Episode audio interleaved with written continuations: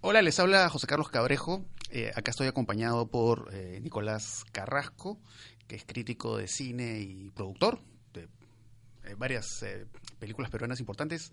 Debo indicar que no está presente Ricardo Bedoya.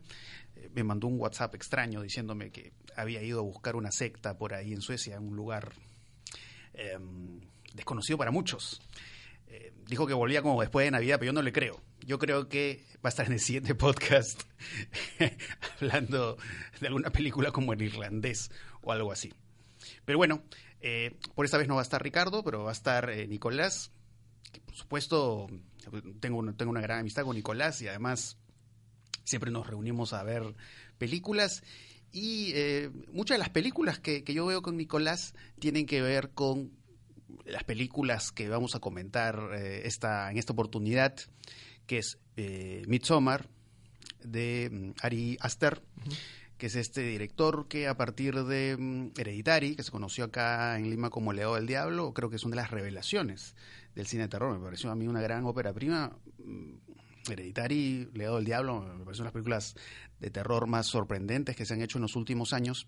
Pero además de hablar de Midsommar, y a propósito de hablar del folk horror, o como algunos dicen, el terror rural, eh, vamos a hablar también de Doctor Sueño eh, y un poco de, este, de estas películas eh, vinculadas a, los libros de Stephen King, ¿no? que además debe, ser uno de los autores que ha, pasado por una mayor cantidad de adaptaciones cinematográficas. Bueno, yo estoy muy contento de estar aquí y te agradezco por invitarte, además, para hablar de lo que más me gusta hablar. Eh, que son las películas, pero especialmente las películas de terror. Sí, ahora justo antes de, bueno, de iniciar, este podcast, estamos conversando sobre el folk horror, ¿no? O terror rural, como dicen algunos, que es central justamente para comprender una película como Midsommar, que es la primera película de la que vamos a hablar ahora, ya un rato más hablaremos de Doctor Sueño. Pero es curioso el hecho de que aparezcan en los últimos tiempos no solo una película como Midsommar, sino que aparezcan películas como The Witch, La Bruja, que un poco van a, contracorriente de lo que se ha estado viendo en el género de terror de los, de los últimos años. Porque claro, hay toda esta línea de películas que más o menos arranca a fin de los 90, inicio del 2000, estas películas tipo El Aro, o después estas películas tipo Actividad Paranormal, en las cuales hay toda esta eh, presencia importante de lo tecnológico. ¿no? Entonces, la relación del, terror y lo tecnológico creo que ha sido, uno de los elementos que más ha animado el género en los últimos tiempos. Pero en el folk horror encontramos otra ruta y que es una ruta que tiene que ver con ciertas expresiones del género que son mucho más antiguas, ¿no es cierto? Porque justo conversábamos hace un rato sobre esto que le llaman la trilogía el folk horror, ¿no? Que incluye a esta película The Wicker Man, Blood on Satan's Claw y Witchfinder General.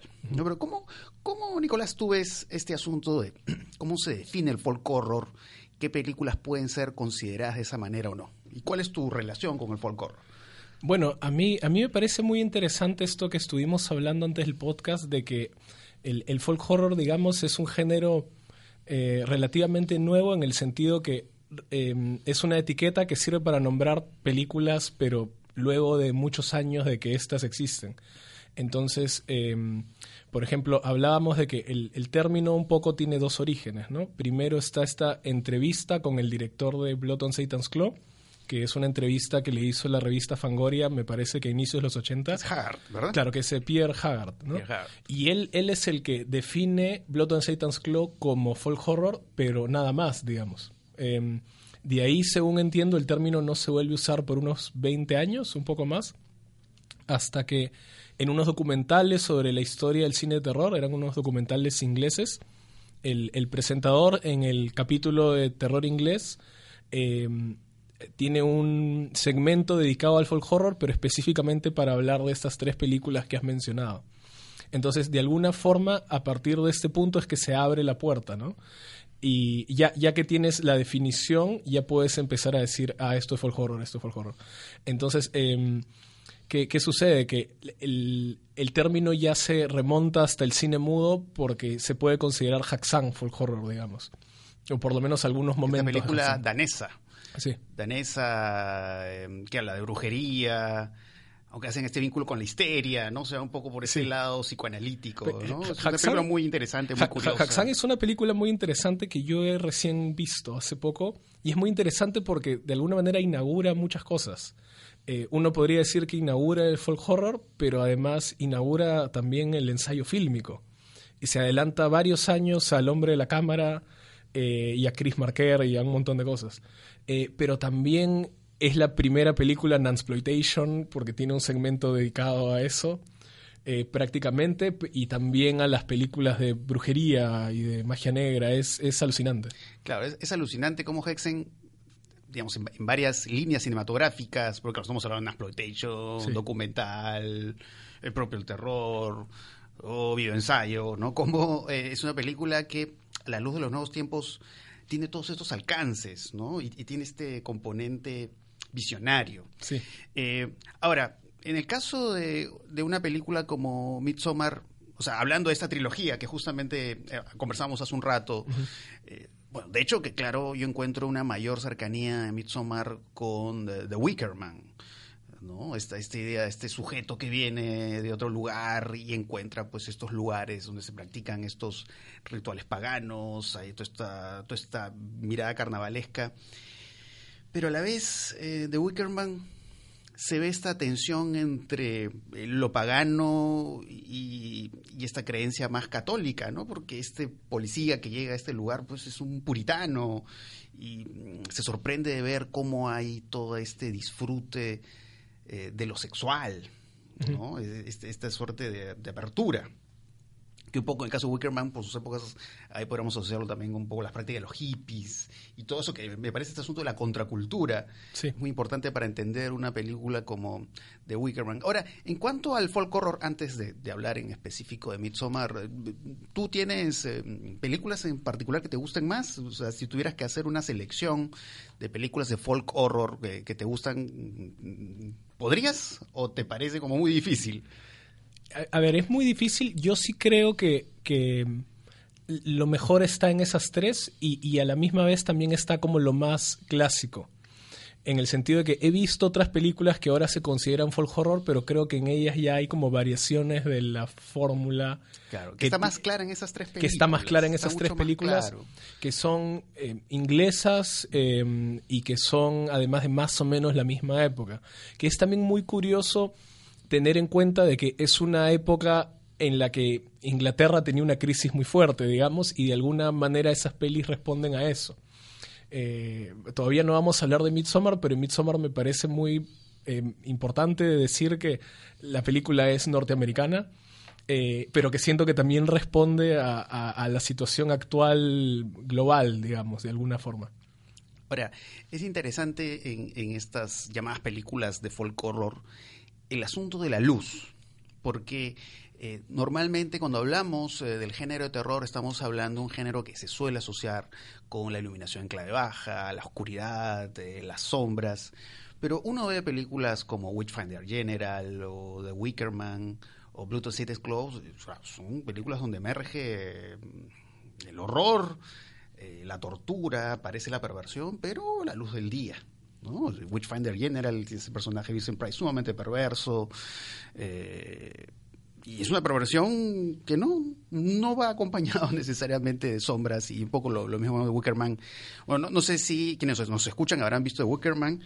Eh, la, escena, la secuencia más famosa de Wickerman, la, secuencia final, que no voy a decir qué pasa, que se ve algo espantoso, pero a la luz eh, del día.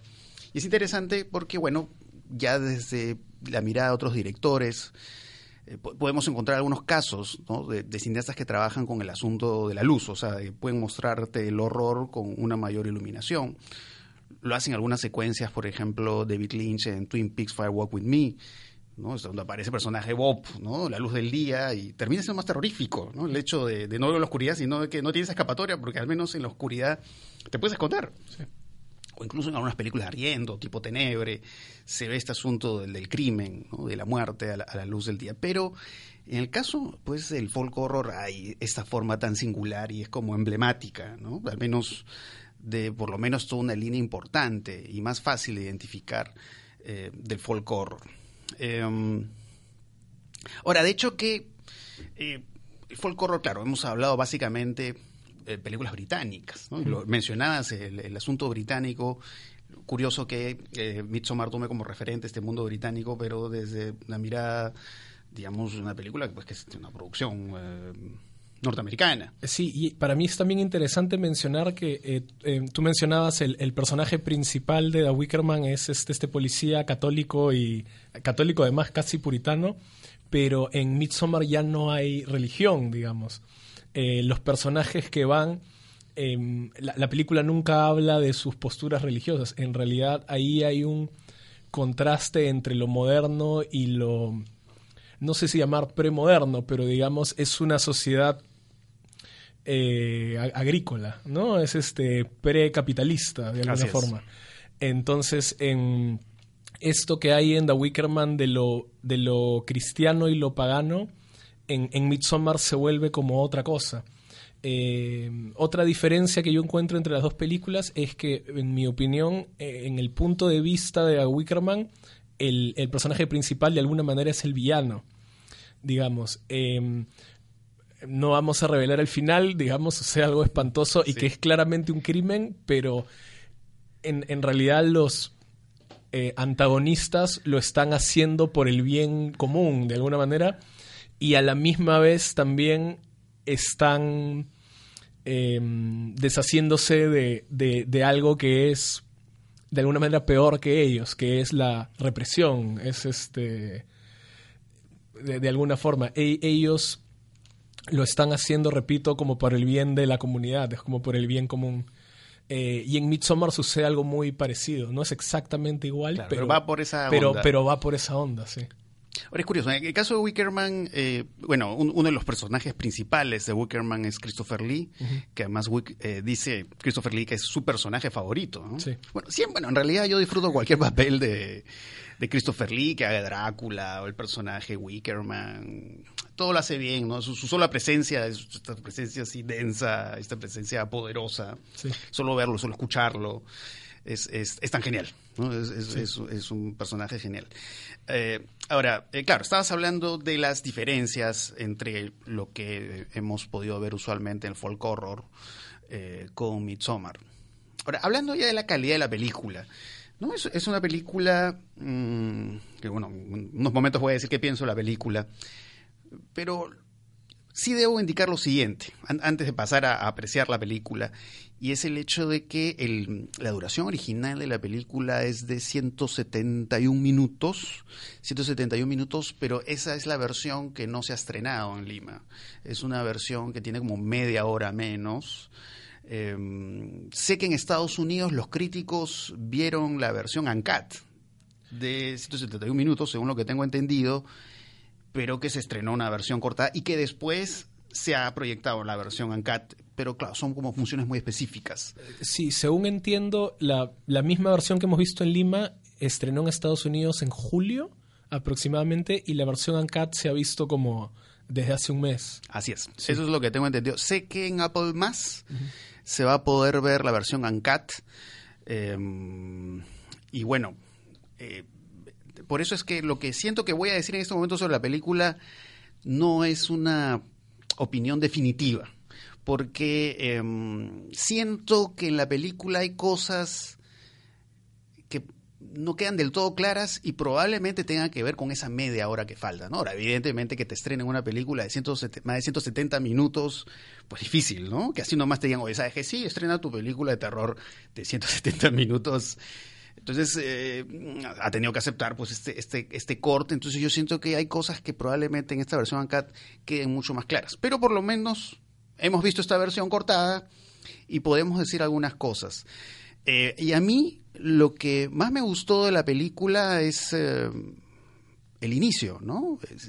Vemos cómo en el mundo de Ari Aster, ¿no? A partir de, su película anterior, su ópera prima, que es El lado del diablo, Hereditary, tiene pues estos personajes femeninos conflictuados, histéricos, irascibles. Se ve notoriamente que, no es cualquier cine de terror, sino que va, creando un mundo. Y, me pareció interesante cómo eh, en Midsommar, claro, a la hora que estos personajes llegan pues a esta localidad oculta ahí en Suecia, ¿cómo, cómo se va poco a poco revelando el horror a partir de esta mirada como coreográfica, ¿no? Cuando llegan y la, manera en que en el, en el campo visual se mueven estos personajes todos vestidos de blanco y como que hay una armonía tan profunda en la, en la forma en que se compone la imagen, en la manera en que se mueven los personajes, que eso termina siendo terrorífico. O sea, en la armonía y en esta luz, ¿no? Entonces, esta imagen tan perfecta y tan estilizada, ahí es donde uno siente que hay algo como siniestro que ir viendo, ¿no? Y hay este mm, diálogo que tiene la chica, el personaje femenino más importante de Midsommar, con el chico, el sueco, ¿no? Y el tipo la mira y le sonríe, ¿no? Y me dio risa, ¿no? Porque cuando vi estas imágenes en Midsommar, eh, me hizo acordar estos, estos folletos de Atalaya, ¿no? Que, que los testigos de Jehová, ¿no? Este mundo así paradisiaco, perfecto, ¿no? Y, pero que ahí algo terrible se va a revelar. Eh, sí, y algo que es muy curioso también es que todas las personas son muy atractivas. No solo las mujeres, sino también los hombres. Y eh, sumando a esto que mencionabas, hay un momento... Además, disculpa, unos personajes lo dicen, ¿no? Las suecas dice, pero es que hermosas que son. Un personaje lo dice. Claro, pero que curiosamente no son solo las suecas. O sea, digamos, Pele y los otros hombres también parecen modelos, digamos. Em, y sumando a esto que decías, es muy curioso porque apenas llegan, hay un momento que Pele, que es el amigo sueco, eh, se encuentra con alguien que es tal vez su tío o algo, pero sucede algo muy curioso y que es muy sutil, que es que se, se toman de los hombros y se miran fijamente a los ojos por un buen rato. Em, y es como dices, algo siniestro, pero que si lo piensas en realidad no tiene nada de malo, es que no estamos acostumbrados a que dos hombres hagan eso, en realidad. Y la película está llena de cosas así, de, de, de momentos que son siniestros, Em, porque son muy ajenos a, cómo somos ahora en las sociedades occidentales, digamos. Claro.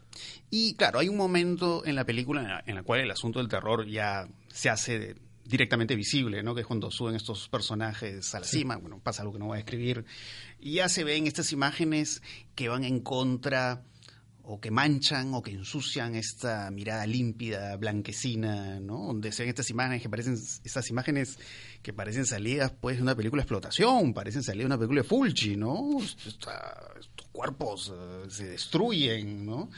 Eh, entonces ahí es ese momento que te agarra sorpresa, pero eh, de todas maneras valga indicar que indudablemente Midsommar ingresa en alguna de estas características del llamado folk horror, estas estas imágenes donde se impone la visión de la naturaleza. Pero no es que exactamente, eh, a pesar de que juega con estos elementos folk horror, no es que sea exactamente una película que genere miedo, ¿no? Más es un poco este clima enrarecido, extraño y siniestro en el cual te mete la película, pero no, no, es que sea exactamente una película de jumpscares. Que un poco eso sí lo podemos encontrar en Hereditary. Hereditary. Sí. ¿no? Entonces eso eso probablemente sí algunos em, espectadores les pueda sorprender, ¿no? Además que, bueno, la, han marketeado la película como una película eh, de terror, ¿no? Pero ah, que no genere terror lo de menos. Y además, en general, yo no es que yo disfrute las películas de terror porque me dan miedo. Ese es un poco el clima que te crean y esta atmósfera a veces hasta mágica, ¿no? Eh, y, y, me parece que eh, ahí puesto este, todo este uso, los recursos del lenguaje audiovisual que hace Ari Aster, que pues, se nota y notas el talento y, coge el folk horror, pero le da pues algo muy singular. Eh, sí, y yo ahí estoy de acuerdo contigo. Yo la verdad no sentí miedo viendo la película, pero yo la disfruto mucho como cine fantástico, digamos. Así es. Em, y, y, hay otra cosa que yo noto en Ari Aster que es un real amor por, por el género. Que eso es algo que una vez, por ejemplo, es una anécdota, ¿no? Conversando con Chacho León, él me decía que cuando iba a ver pelis de terror peruanas, él decía, ¿pero realmente les gustan las pelis de terror? Y yo viendo Hereditary y, y ahora viendo Midsommar, yo pensé, esta persona realmente ama el género.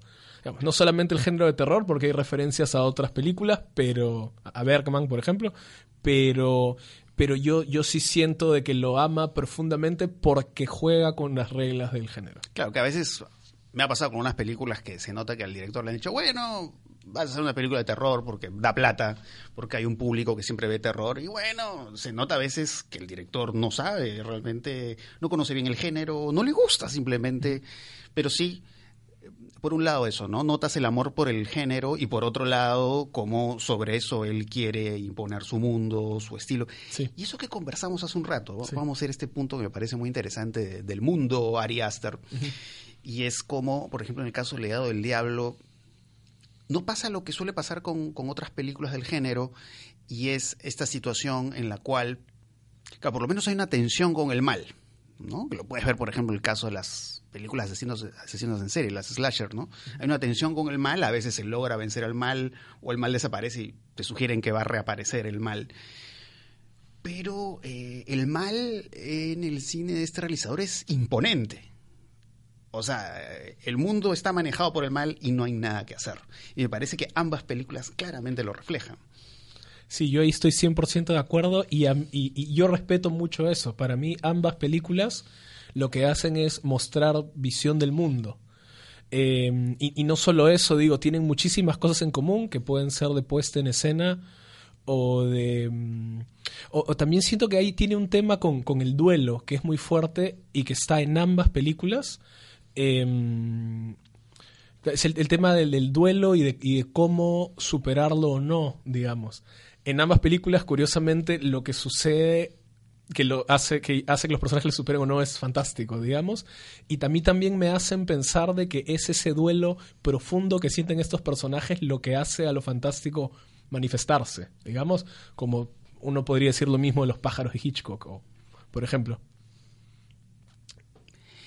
Eh, Ahora, si bien como ya había dicho hace un buen rato, me reservo dar una suerte de opinión definitiva de la, de la película, eh, sí, de hecho, como decía al comienzo, siento que esa media hora hace falta. ¿no? esa media hora de, la, de lo que será la versión Uncut, que en algún momento la podremos ver, siento que hay cosas al final de la película que no me quedan muy claras porque ocurren, obviamente sí, hay una consecución lógica de algunas situaciones que se ven en la película, pero siento que hay cosas por profundizar.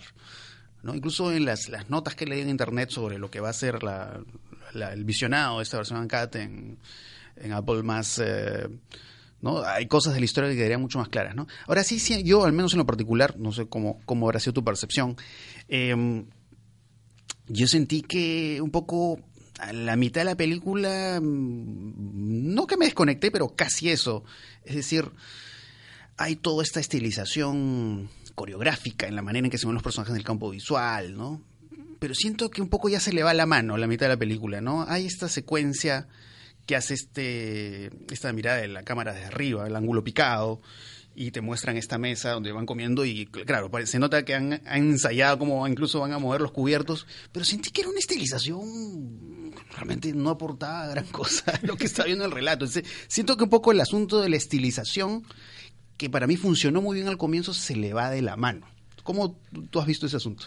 Sobre esas cosas, yo, por ejemplo, yo lo interpreté como que todo el tiempo en el campamento sueco lo que quiere generar extrañamiento, digamos. Y para mí la puesta en escena eh, juega a eso, de alguna manera. Tiene que ver con código de actuación, por ejemplo, en, para mí los, los personajes suecos incluso están en otro código de actuación. Em, que los americanos que llegan, y eso a mí me parece muy curioso. Aster, por ejemplo, menciona como una influencia a Roy Anderson, y es muy curioso además porque es sueco.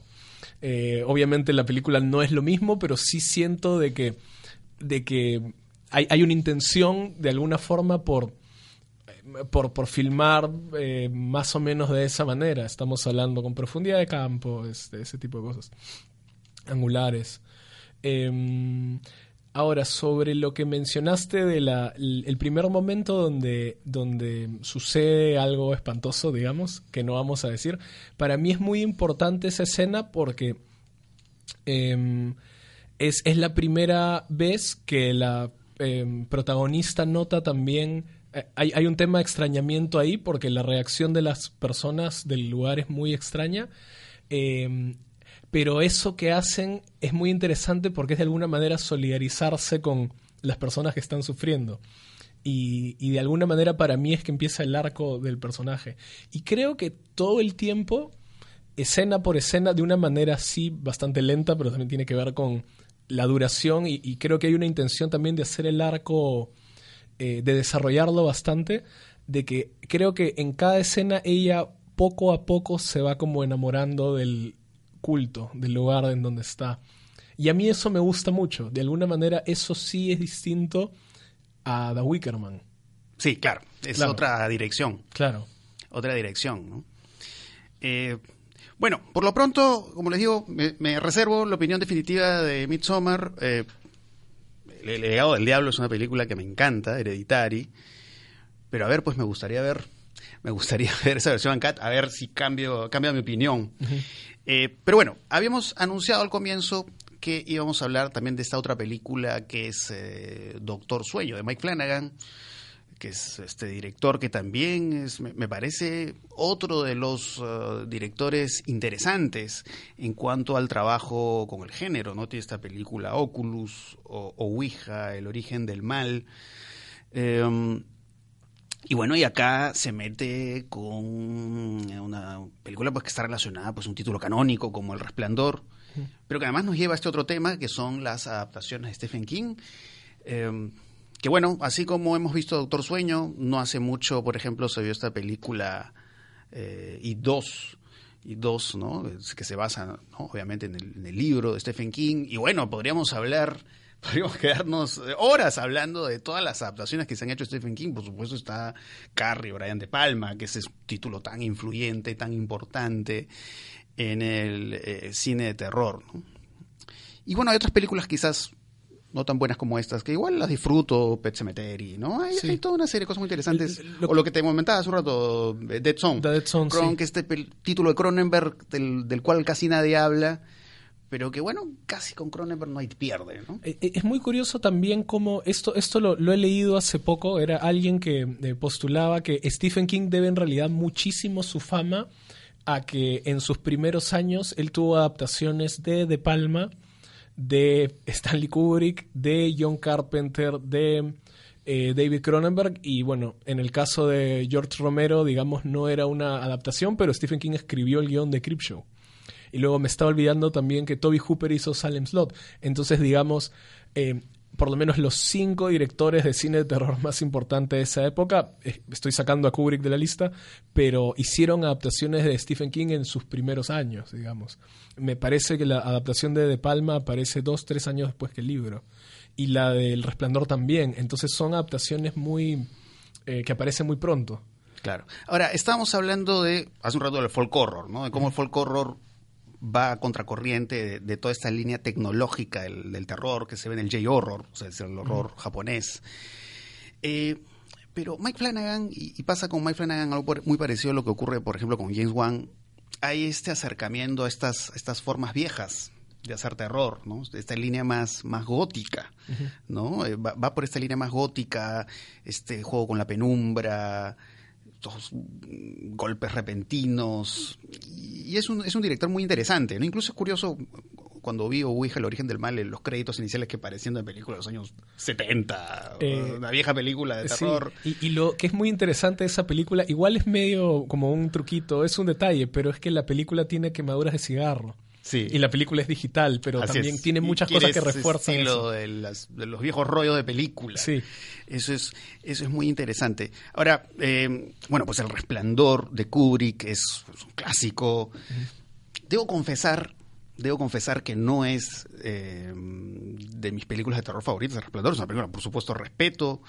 Eh, es una película influyente, debe ser unas películas más citadas, eh, que la que se le han hecho más guiños eh, en la historia del cine. Pero bueno, obviamente es una, buena película, la forma en que Kubrick ha usado el, espacio, los movimientos de cámara, ¿no? toda esta sensación laberíntica que te crea, ¿no? Y en efecto, justo lo que conversamos antes de, hacer el podcast es este asunto de cómo en Doctor Sueño hay como esta mixtura, ¿no? De cómo él toma un poco esta manera en que Kubrick usa los movimientos de cámara, cómo representa el espacio, ¿no? El Hotel Overlook, pero a la vez cómo eh, va eh, introduciendo elementos propios, ¿no? Del propio Flanagan, ¿no? De su, de su forma de hacer cine. Sí.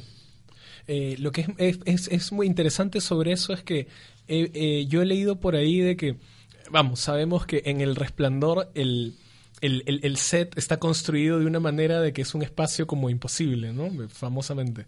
Em, las ventanas que dan al exterior en realidad no deberían dar al exterior si es que uno reconstruye bien el diseño de planta del Hotel Overlook. Entonces, según entiendo, eh, para Doctor Sueño, Flanagan y su equipo han, han, buscado realmente los modelos del Hotel Overlook de Kubrick para recrearlos acá. Em, siento igual de que algunas cosas que a Kubrick sí le interesan, como por ejemplo em, esta representación de los espacios laberínticos, siento que a él le interesa un poco menos. Siento que están ahí, pero por ejemplo, el, uso de Steadicam en, esta película, especialmente cuando van al Hotel Overlook, siento que no es tan grande. Más bien yo, yo te comentaba que siento que es un poco, em, no sé si decir derivativo, pero de alguna manera siento que es como, ah, mira, está este espacio, está esto, está esto. Em, Porque claro, es un poco enganchar con los fans del resplandor. Entonces, bueno, sí, te pongo sí, un movimiento de cámara parecido por aquí, eh, la música por acá, pero de ahí él ya empieza a hacer sus cosas, estos juegos de la luz, que los focos estos que se van prendiendo en el Hotel Overlook. De hecho, las, las partes que son derivativas del resplandor son las que a mí de alguna manera me gustan menos. Está la, la, escena que contratan a Iwan McGregor para el hospital y, eso está filmado. Es, es muy parecido a cuando contratan a Jack Nicholson para que cuide el hotel. Igual al, final hay una escena que, que, dos personajes suben una escalera que también es muy similar a una del resplandor. Y, y yo creo que eso es un poco barato. Igual la película a mí me gustó mucho, pero porque yo creo que Mike Flanagan es un director talentosísimo y creo que los logros de la película están en otros momentos, digamos. Sí, ahora, eh, claro, estos, estos viejos fantasmas del resplandor aparecen en, el, en un momento de la película, vamos a decir cuál. y, eh, claro, eh, es interesante cómo algunos de estos viejos personajes que, claro, son más como fantasmas, ¿no? El del mundo del resplandor de Kubrick, reaparecen y me parece que esa aparición ah, es una de las cosas que más me ha gustado de la película. Me hizo recordar mucho este, este clásico que es Carnival of Souls. Estos personajes que no son exactamente zombies, pero se parecen un poco y, la manera en que asedian, rodean los personajes y aparecen por un lado y aparece por otro. ¿no? E, e, esa secuencia a mí me gustó mucho. ¿no? Pero eh, conversábamos también sobre em, algunos aspectos eh, audaces en, cuanto a la representación de la muerte. ¿no? Hablamos de la muerte del niño y cómo eso está grabado. Sí, a mí, a mí eh, digamos, en, habíamos hablado de cómo la, película se tomaba su tiempo para presentar a todos los personajes. Vemos a... prácticamente vemos el final del resplandor, ¿no? Es este, es este niño que crece, ¿no? El Danny eh, se vuelve Iwan McGregor, digamos. Em, está el personaje de, de, la chica, que también tiene el resplandor, que la vemos desde que es niña. Y luego está el tema con los villanos, que también los vemos desde 1980, ¿no? Entonces yo, yo te comentaba de que para mí la película en realidad empieza a la hora, aunque no, no me molesta que se tome el tiempo sí, porque la primera hora es un poco pesada, ¿no? Sí. Además, claro, es una película que dura como dos horas... Cuarenta. Cuarenta, es larguísima, pero sobre todo esa primera hora es como un poco pesado, y, pero llega un momento en que ya agarra ritmo la Claro, es porque en realidad es una primera hora que podría no estar. Lo que pasa es que es muy importante em, para la película de que los dos eh, héroes, digamos, y los villanos estén perfectamente eh, planteados, ¿no? Que puedas saber sus motivaciones, las reglas del mundo, que es muy importante porque la película tiene elementos fantásticos que le son propios, que ni siquiera están en el resplandor de Kubrick, digamos, especialmente con el tema de los villanos, eh, y de las habilidades que alguien con el resplandor tiene. Eh, también queda mucho más claro. Queda mucho más, claro. Y, según entiendo, también es claro en el libro de Stephen King, pero a Kubrick como que no le importa mucho. Entonces eso queda en vivo todo el tiempo. Em, ¿Qué más? Entonces, claro, llegamos a, a, un momento de la película en donde eh, bueno, vemos la muerte de un niño, digamos, a manos de los villanos, y en ese momento un poco como que uno se despierta.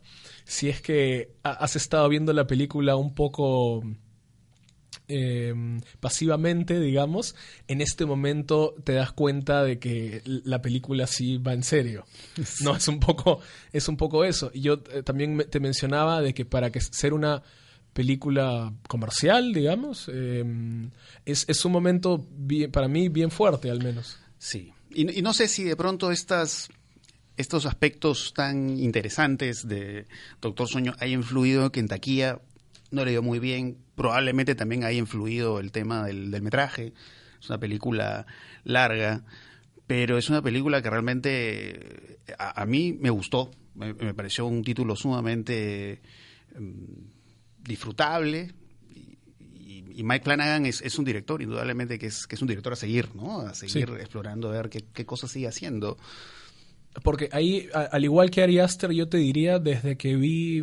Me parece que no es su primera película, pero yo vi, yo vi Oculus ese, ese año y yo también pensé inmediatamente como este es un nombre a seguir. Sí, es otra, otra mirada. ¿no? es una mirada de fórmula, no es una mirada encasillada en las típicas cosas que vemos en el, en el género. Sí, y me, me, parece que él mismo escribe las pelis también. Incluso en Doctor Sueño me parece que el guion es de él también.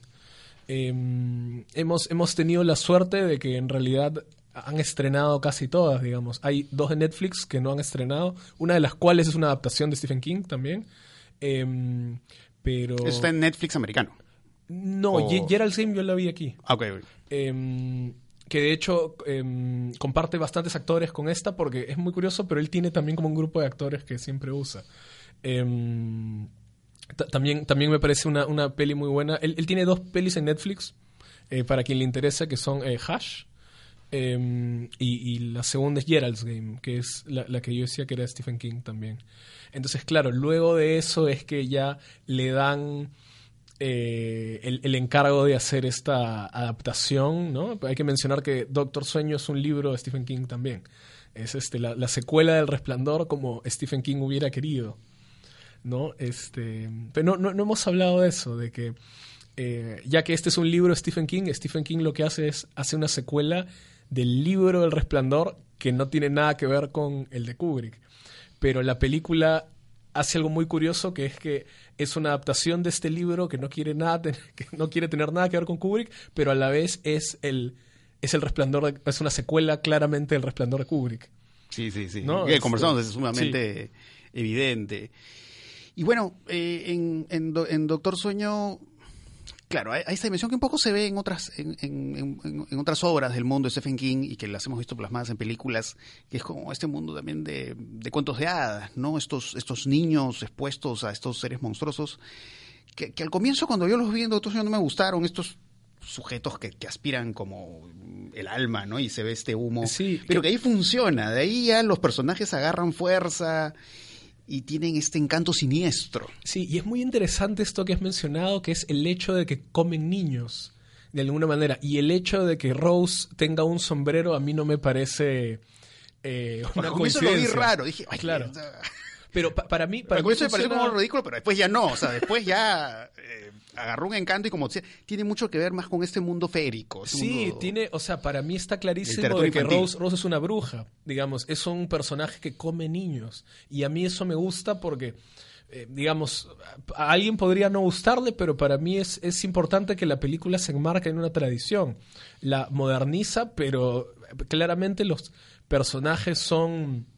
Em, al igual que los fantasmas del Overlook, son de alguna manera como estos que son a la vez zombies y son a la vez vampiros y son a la vez brujas, son no, es este son seres fantásticos, digamos, es este son varias cosas a la vez.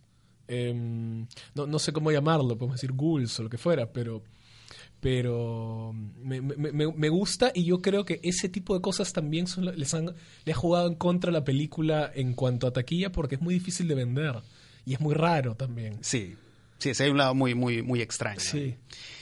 Bueno, entonces, si no han visto Midsommar y no han visto mm, Doctor Sueño, bueno, vayan a verla. Creo que ha quedado claro que ambas películas, bueno, podemos tener algunos u otros reparos con ambas películas, pero son películas muy interesantes y creo que Ari Aster y Mike Flanagan son eh, realizadores centrales para pensar no solo en el terror, sino en el cine fantástico en general.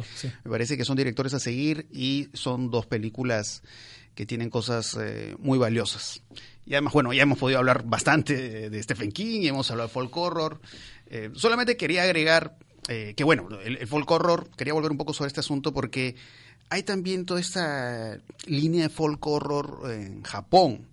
¿no? O sea, claro, Japón, la gente cuando piensa en terror japonés piensa pues en el aro, aguas oscuras. Pero hay pues este Kaneto Shindo, este, este cineasta fantástico de, que hizo Kuroneko, Onibaba. Y hay un título del cual ya casi nadie habla, de, de folk horror japonés, que es un título del 2001, que se llama Kakashi, que es una película que la conseguí en VCD. Fíjense esos tiempos, que ya nadie habla del VCD. O sea, ni siquiera DVD, es VCD. Y que era una película de espantapájaros espantapájaros que de pronto cobran forma humana y me parece las imágenes tan siniestras, pero es una película como olvidada porque claro, en, 2001 la gente estaba pensando en el aro, estaba pensando en el fantasma que sale del televisor, las presencias fantasmales en los celulares, ese tipo de cosas. Pero hay títulos valiosos ahí en Japón, títulos ahí por descubrir, de hecho, hay, volver a ver. Hay, otra película de folk horror japonés que yo no he visto, pero también retrospectivamente se la he incluido ahí, que es eh, Kaidan. Em, entonces, yo, yo, yo no la he visto, entiendo que es una película de episodios. Eh, y también, como hemos mencionado, obviamente los japoneses nunca han pensado eso como fue el horror, pero ahora también ya se les ha incluido en, el saco. es un poco lo que conversamos como por el, sobre el cine negro, el cine noir, ¿no? Que quienes hacían estas películas llamadas o encajadas en el llamado cine negro no es que decían, estoy haciendo film noir, estoy haciendo cine negro, más, claro, es la expresión film noir es hecho obviamente por un francés, así de norteamericano. Sí. Pero eh, no es que necesariamente, ah, estamos haciendo folk horror, ¿no? Es una expresión que recién en los últimos tiempos pues ha adquirido relevancia. Claro, yo diría que recién Ari Aster y, y, y, el director de The Witch, que es este Robert Eggers, ¿no? Y eh, ben, Whitley, claro, ellos ya están pensando, ok, estoy haciendo folk horror, pero eso es em, ya 30 o, 40 años después de, estos títulos canónicos. Claro, estas películas inglesas, sí. Porque ahora también algunas películas de Hammer eh, se, han estado incluyendo ahí. Eh, tú y yo vimos Devil Rights Out, por ejemplo. Twins of Evil. Twins of Evil. Y, hay algunas otras que yo personalmente no he visto. Alguna vez hablamos de Captain Clegg. Ah, esa sí la he visto. ¿Esa tú la has visto? Pero además, bueno, no, puedo spoilear, pero es una película que aparenta ser fantástica, pero que no lo es por cosas que no. Pero bueno, está, aparece Peter Cushing y con Peter Cushing, pues no hay pierde. Claro, hay, hay, hay, otra que no he visto que se llama The Witch. Eh, es un título súper genérico, pero es una película de Hammer que yo no conocía. Em, y, esa también se le considera ahí. Curiosamente es anterior a Devil Rights Out. Y, y es anterior a Devil Rights Out y a Blood on Satan's Claw y a Witchfinder Claro. Sí pero eh, lo, bueno es que ahora ya se habla mucho de esto en internet. Habíamos hablado de que ya hay. Incluso hay una página Folk Horror. Es Folk Horror Revival. Y te, comentaba también de este blog donde este chico dice que él vio la trilogía eh, y luego dice ya no pude parar. Y le ha no puedo parar con folk horror. No puede parar con folk horror. Entonces, hay una cosa muy curiosa que a mí también, que le pasa a este chico de este blog y a mí también me ha pasado, que es, empiezas a ver pelis ya también para, para ver o definir tú mismo si son folk horror o no. Claro. Eh, por ejemplo, en algunas listas encontré algunas pelis eh, de Peter Weir, por ejemplo.